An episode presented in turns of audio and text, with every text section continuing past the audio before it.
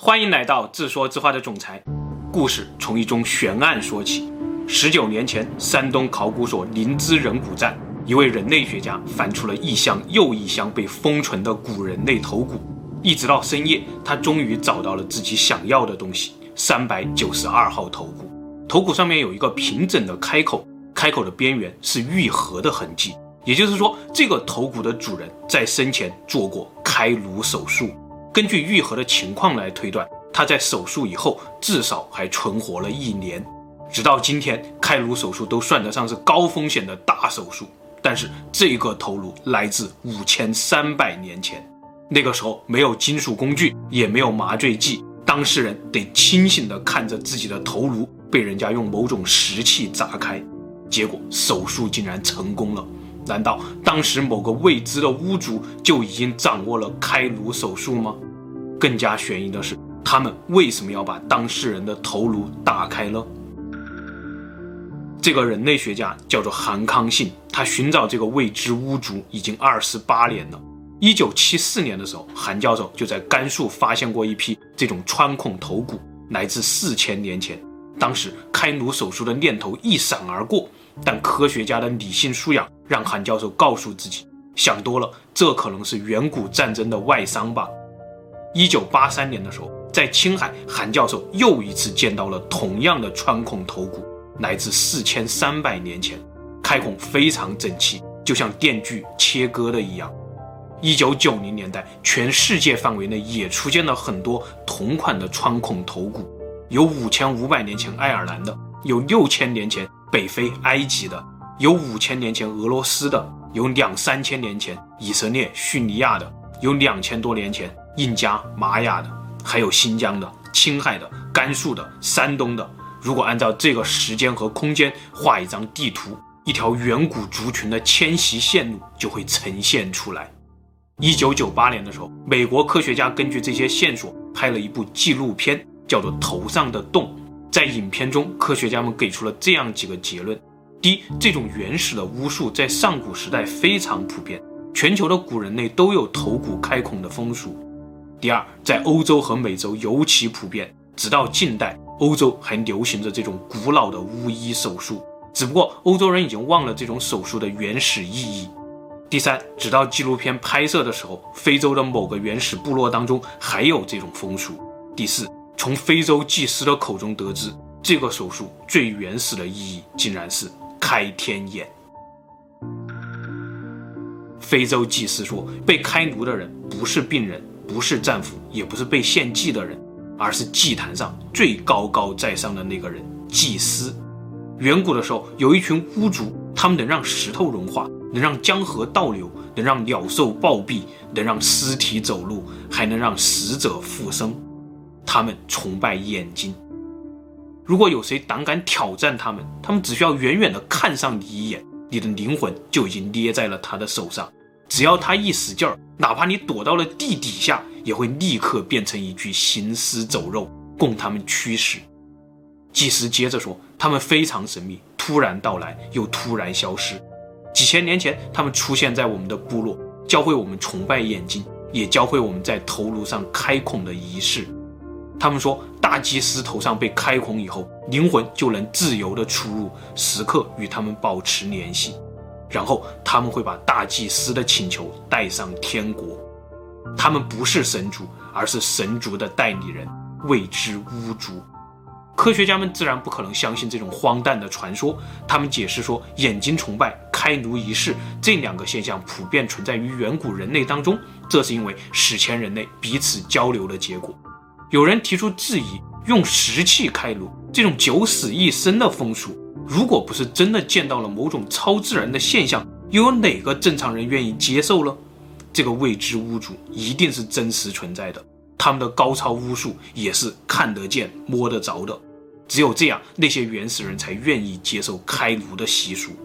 也正是因为这个未知巫族的存在，才让远古的旧大陆连成一片整体，彼此交流，互相影响。他们可能就是《山海经》当中住在开明灵山上的石屋。我们原来的故事中分享过，石屋掌握着高超的生物技术，能够制造不死民，能够将死人复活。《山海经》中很多怪物也有可能是石屋的杰作。这些幻想是否和非洲祭司口中的未知巫族有关呢？结果就在三星堆当中，我们似乎找到了某些东西。有眼睛崇拜，有开颅仪式，还有巫族消失后剩下的退步文明。这一切就像是他们故意留下的证据一样。三星堆出土了很多怪异的眼睛，有专家认为这几件不起眼的菱形眼睛才是最重要的文物，因为它们当中蕴含着数学密码。传说阴阳师张苍跟着刘邦进入汉中，在汉中得到了古蜀国的数学秘籍。后来天下平定以后，张苍根据这些秘籍撰写了《九章算术》。再到了三国乱世，《九章算术》已经残缺，魏国的数学家刘辉又根据某些远古的秘籍重新批注了《九章算术》。刘辉在批注中写道：“派等于三点一四一六，这个值领先了当时世界一千年。”刘辉说，他引用的远古秘籍叫做歌元数，但是这个歌元数究竟是什么样的呢？没有人能说清楚。直到三星堆当中这几个菱形眼睛出土以后，专家们说，这有可能就是歌元数的最原始实物，因为菱形的对角线恰好是中间眼睛直径的三点一四一六倍。这几颗眼睛就像是三星堆人在说，我们四千年前就已经知道了准确的圆周率。这个知识来自那帮崇拜眼睛的未知巫族。蜀是三星堆文明，夏是中原文明。蜀的甲骨文是一条蛇或者一条虫顶着一个大眼睛，夏的甲骨文是一条蛇或者一条龙顶着一个大眼睛去追太阳。上期节目中我们聊到了夏朝的建立者大禹，可能就是靠三星堆势力起家的。这么看来，夏等于去东方追太阳的蜀，也就非常的合情合理了。辰在甲骨文当中是没有眼珠的眼睛。民在甲骨文当中是眼睛被戳瞎的人，这似乎也是在说不同等级的人有着不同等级的眼睛。属下这些高级的王族才配拥有眼睛。那在王族之上最高级的大祭司，他们的形象又是什么样的呢？他们的形象其实就是开天眼的众目面具。三星堆当中出土的众目面具有两个，一个眉心长出了一根天线。一个眉心当中是一个明显的开孔，他们的尺寸比正常的人像更大，这可能代表他们拥有比王族更高的地位。凸出来的眼睛可能代表他们拥有更高级的权利。最关键的就是眉心中间的那个开口，这个孔正是头颅穿孔的意思，那根天线则是灵魂自由出入的意思。看来这具面具的主人已经成为了能够和未知巫族随时沟通的大祭司。而没有天线，只有穿孔的面具，有可能是天线遗失了，也有可能是手术失败了。大力人不是祭司，他是只配拥有眼睛的人间之王。还有一个有开孔但没有突出眼睛的大面具，他可能是大祭司用来制约人间之王的祭司王。一九三零年代，英国考古学家在叙利亚挖出了一座眼睛神庙。在神庙的地下隧道当中，发现了很多诡异的小塑像。考古学家们研究以后说，远古人类用泥浆建造了这些神庙。他们在搅拌泥浆的时候呢，就把这些小塑像有意地掺入到了泥浆当中。这些塑像都是半身塑像，应该是人类的，但只强调他们的眼睛。这可能是目前地球上最早的眼睛崇拜的原型，大约是六千到八千年前的东西，造型诡异，意义不明。但有一种猜测，既然这些偶像是被掺入到神庙的泥浆当中去的东西，那可能代表着一个时代的结束。这会不会是在暗示那群未知巫族的离开了？下一个出现眼睛偶像的地方是苏美尔。就当英国考古学家在叙利亚挖出眼睛神庙的同时，法国考古学家也在伊拉克挖到了一座苏美尔神殿。神殿的地板中有一个夹层，打开夹层，发现了十二个小塑像。瞪着圆圆的眼睛，像是在祈祷。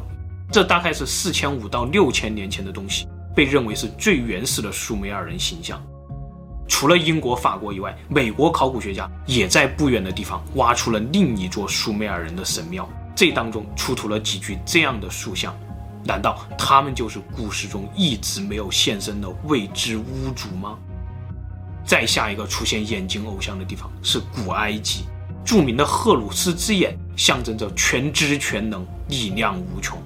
继承荷鲁斯之眼的就是今天美元上那只上帝之眼，传说中人类金字塔顶端控制着一切的那只眼睛。回到三星堆，我们熟悉的那些文物几乎都是从两座祭祀坑当中被挖出来的。这些东西都是有意被焚烧砸碎，然后有次序的一层层扔到祭祀坑当中的。这场诡异的祭祀一直是一个未解之谜。如果是敌人摧毁了三星堆人的宗庙，那为什么会这么有次序呢？如果是三星堆人自己举办的火祭仪式，那他们把宝贝全部烧了、砸了、埋了，又有什么意义呢？其实这个意义可能就是要表达一个时代结束了。就像考古学家们从叙利亚的眼睛神庙中得出来的猜测一样，这两个祭祀坑都是在说未知巫族离开了三星堆，这个时代已经结束了。未知巫族带走了两样东西：权力和技术。多出来的权力真空让三星堆的世俗王族一夜之间打翻了天，三星堆城在战火中毁灭了。新上台的世俗权力不得不搬离三星堆。到了新的王都以后，他们再也造不出三星堆时代的宏伟青铜器，青铜器开始变小，金器上也只有原先一半的图案。虽然还有金面具、大眼睛，但再也没有灵魂出窍的众目大祭司了。所有的塑像背后都变成了发辫，三星堆时代的发祭族已经消失了。沟通天人的青铜神树也变成了象征太阳的神鸟金箔，一切结束了。这个新的国度就是金沙遗址。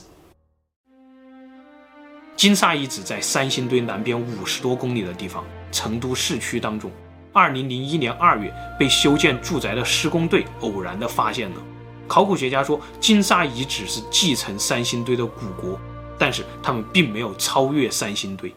金沙遗址中还出土了成吨的象牙，这说明那条南方丝绸之路依旧畅通。金沙人他们依旧很富有，还有金面具、金腰带，也还有和大力人姿势一样的小力人，这说明他们从三星堆那里继承了不少传统。但同时多了一些石头的老虎、石头的蛇，这可能是他们和东边的邻居交流以后的结果。金沙遗址中还出土了一根石节玉琮。这和浙江良渚的玉琮几乎一模一样，看来他们与东边的交流已经到达了浙江。最有趣的是这几个石人，开始专家们都说这是祭祀的战俘，头发被剃掉了，手也被反绑着。但是为什么要为一个祭品塑像呢？按照常理，能够拥有塑像的人一定地位不低啊。于是有专家提出了新的解释。《吕氏春秋》上说，商汤就曾经把自己绑起来，剃掉头发，跪在地上向天求雨。金沙遗址出土的石人和商汤非常像，可能是金沙古国的统治者。他们从中原商朝那里学会了这种与天神沟通的方式。刚出土的时候，石人的眼睛被涂上了鲜红的朱砂，就像是这双眼睛正在和天神沟通一样。也许金沙人还残存着三星堆的记忆。他们期盼着用这双眼睛再次与未知巫族取得联系，让他们降临神力。金沙遗址的挖掘还在继续，可能有一天我们就能挖出几个穿孔的头骨。这也许就是金沙人最后的努力。气候变了，家园正在毁灭，最后一个金沙王按照远古的秘法打开自己的头颅，希望能够联系上那群消失的未知巫族。但直到最后，也没有神力回来帮助他，一个古国就这样被掩埋了。回到现实，未知巫族真的存在吗？打开头颅真的能够连通天神吗？